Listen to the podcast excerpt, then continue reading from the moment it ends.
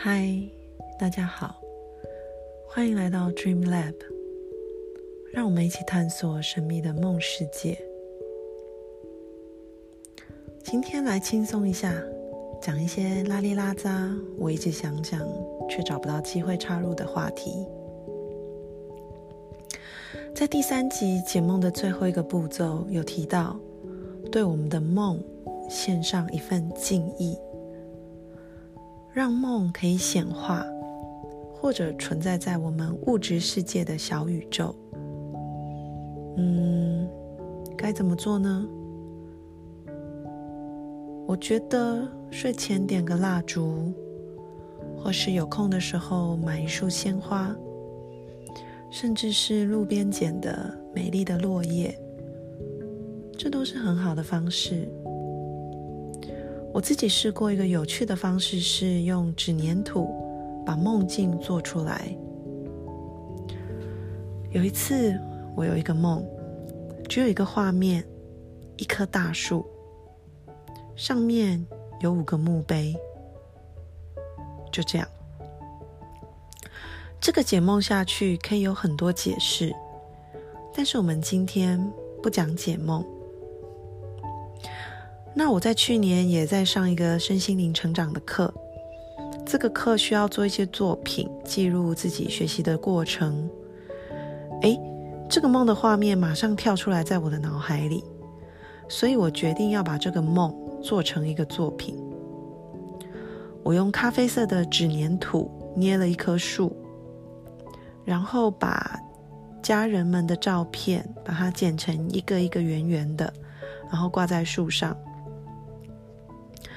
已经呃是已经往生的阿公阿妈，就用咖啡色的线，这让我有一种尘归尘，土归土的感觉。那还在世的家人们，就用白色的线。我觉得这棵树就是我的生命之树，我是从这样的家族树衍生出来的。而当风吹动的时候，照片摇晃，仿佛他们也收到了我的思念。对我来说，这样的纪念方式很生活化，也很有意义。你的脑海中有没有浮现一些印象深刻的梦？可以把它画出来，或是用任何你想做的方式去纪念它。让它除了在你的脑海以外，也在你的真实的物质世界以某一种方式存在。我觉得这就是一种线上敬意，可以让梦显化，然后存在在我们物质世界的一种方法哦。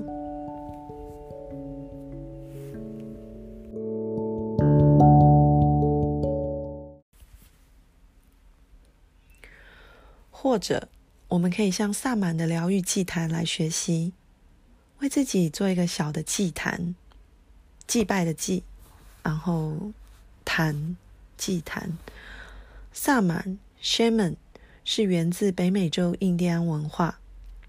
我对这部分没有太深入的了解或是学习，但是我很喜欢这个祭坛这件事情，我觉得是一个很有趣的点子。因为我们在家里不是都会放佛桌吗？然后佛桌上有神像，然后有祖先，那那个是比较宗教仪式的一个呈现。那关于我们自己呢？我们都知道自己内在是具有某些部分的神性，那我们要怎么样去表现？跟嗯。对自己这部分的一个敬意吧，或是提醒自己，其实自己是有具有这些力量的。那据说萨满的祭坛是有疗愈力的，在祭坛上，我自己是会依五元素的方位摆上蜡烛。这里的五元素指的是地，土地的地；水、火、风、空。空间的空。那如果跟着方位摆放的话，风元素我们会放在东方，火元素我们会放在南方，水元素在西方，土元素就在北方，中间则是空元素。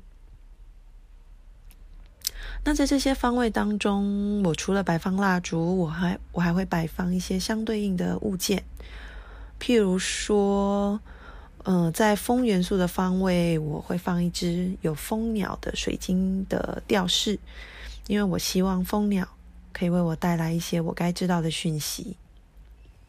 水元素的话，我会摆像花晶，或是一些有疗愈力的水瓶。那土元素嘛，就会找一些可爱的小盆栽啊，或是我捡回来的树叶、买回来的鲜花。我觉得这些都可以加深跟五元素的连接。那在其他的部分呢，我会放上任何我喜欢的东西，譬如说，我想拥有跟狮子、老虎一样的原始能量，所以我会摆放一些小狮子跟小老虎的。动物的摆饰，或者是我想纪念我的内在小孩，我就找了自己小时候的照片放在祭坛上，提醒自己去记得那时候的天真、美丽、勇敢，还有好奇的探索世界。也或者有时候梦里面会出现一些画面，很美好，但是我画不出来。我就会去 Google 上面找类似的图片，可能是一望无际的海洋，或是一片雪地跟森林，然后去把它印出来，把这样美好的梦境放在我的祭坛上面，祈祷自己也可以活在这样的美好里。我们会相信外在的力量，对神跟佛寄予希望。与信念，那为何不相信跟荣耀自己内在的佛性或神性呢？我觉得祭坛是一个很好的方式来显化自己的内在。不想弄那么复杂也没有关系，重点是要有属于自己的一方小天地，放着你喜欢的事情、事物。看了就会开心，觉得满足，或者就算悲伤或是孤单寂寞的时候，可以回到这个祭坛前面，回到自己的中心，想想自己的美好，光用想的就觉得很疗愈了吧。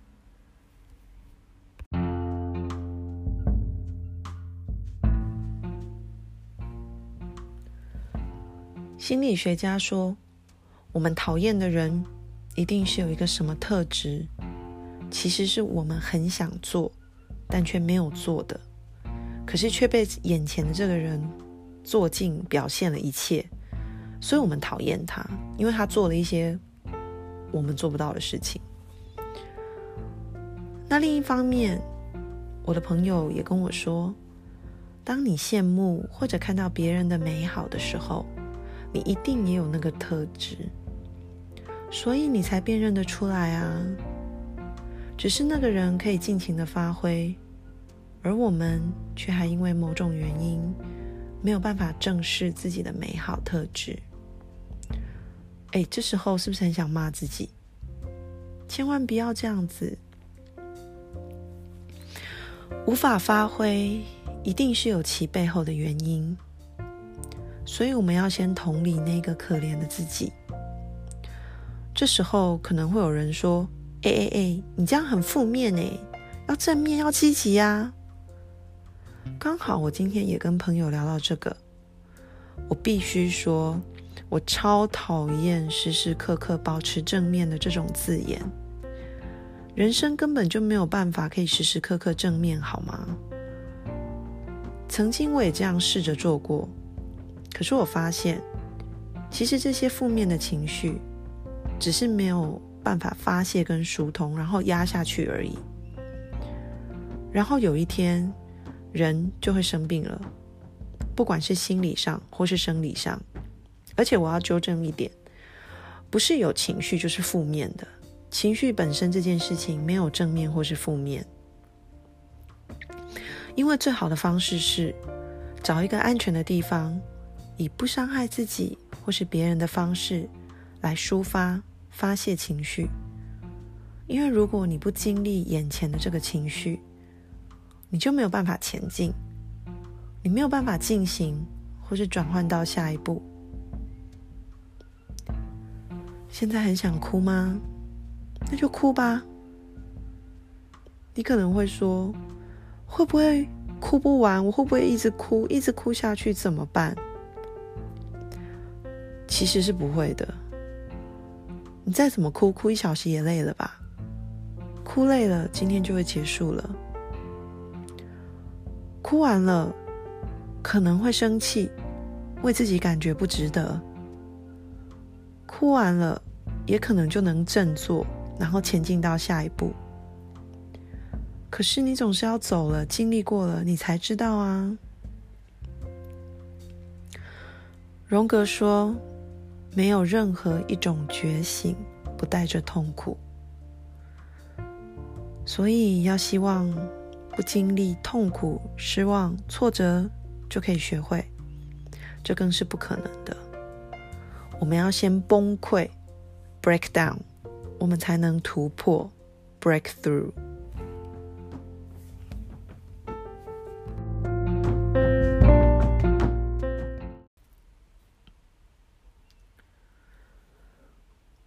开始跟梦的连接越来越强了以后，我发现，在现实生活中没有消化的情绪会带到梦里面。比如前阵子，我跟我妈有一些冲突，我们两个就冷战，然后不讲话。接着我就做了一个梦，我梦到我跟我妈不知道在干嘛，可是我哭到不行，哭到上气不接下气。哭到就是那种讲不出话来，然后非常的悲伤，都感觉快要断气了。然后哭到我以为我是醒着的，结果等我真的醒来以后，我发现我的眼角一点都没有眼泪，所以刚刚那一切都是梦。可是那一切好真实，好有临场感。那个情绪非常的满，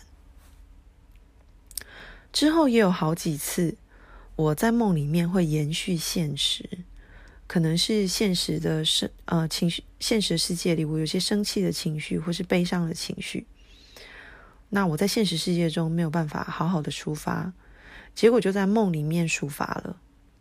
那当在梦里面抒发完这些情绪之后，我发现我对那件事情。或者像之前那个例子，我对我妈妈情绪其实也没有那么多，所以某个程度上我很感谢梦。我认为它让我能够完成我的未尽事宜，就是无法完成的事情，未尽事宜，英文叫 unfinished business。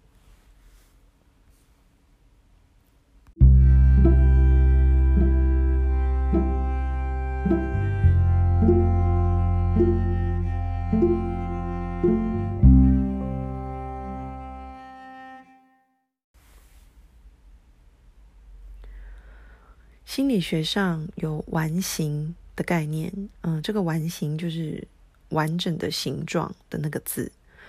那它的意思是说，当我们还是小孩的时候，因为很多原因，我们会被大人或被社会，然后改变我们的行为。所以，我们其实，在成长的过程中，就会试着扭曲自己，去讨好身边的人。而其实，身为大人，不代表他就没有伤痕。他可能还卡在他自己小时候的伤痕，然后他用这个伤痕去对待身边的人或对待小孩。就像可能，嗯，有些人有听过关于一只小象的故事，就是大象，但是大象的小时候，所以叫小象。嗯，有一只小象，啊，它被绑在一根木桩上面。那它挣扎了好久都没有办法逃走。所以渐渐的，它就放弃了挣扎。几年以后，它已经长得很大，变成真正的一只大象。其实它只要轻轻一扯一拉，它就可以脱离那根木桩。可是他的心里却不容许他这样做，因为他被深深的恐惧给制约、给绑架了。所以他就日复一日的被困在这里，困在这个木桩上，没有办法自由。所以那根木桩就是他的未尽事宜 （unfinished business）。当我们能找到自己的木桩，然后把它松绑，我们就可以回到自己最原始、最美好，仿佛从来没有受过伤的样子。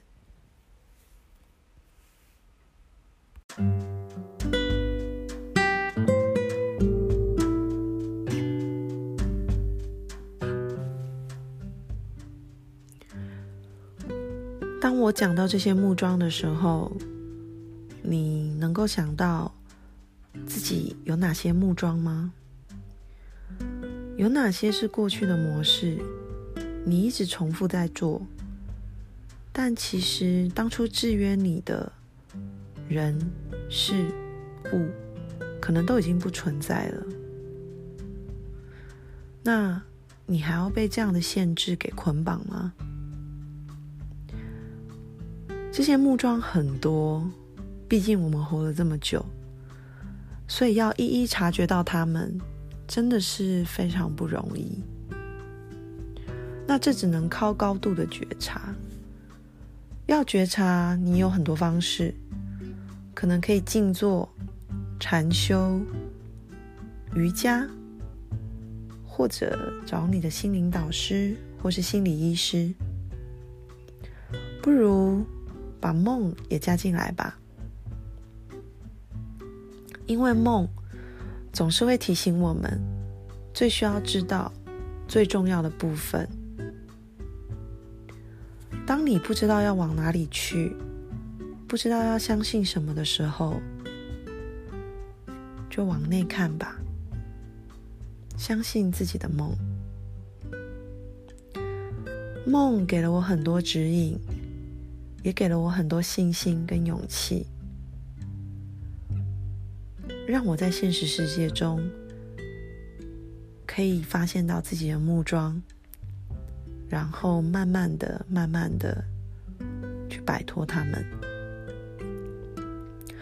我相信你的梦也会给你很多的指引，只要你愿意把你的头转向它，我相信梦绝对不会让你失望的。相信自己，相信直觉，相信梦。在这个混乱的时代，你需要知道怎么样掌舵，然后要去往哪个方向。在荣格的精神分析公式当中，他说过：“梦是睡着的艺术与宗教，而艺术与宗教则是醒着的梦。”我非常喜欢这句话。让我们一起寻找属于我们的艺术与宗教。今晚就先到这里。晚安，祝你有个好梦。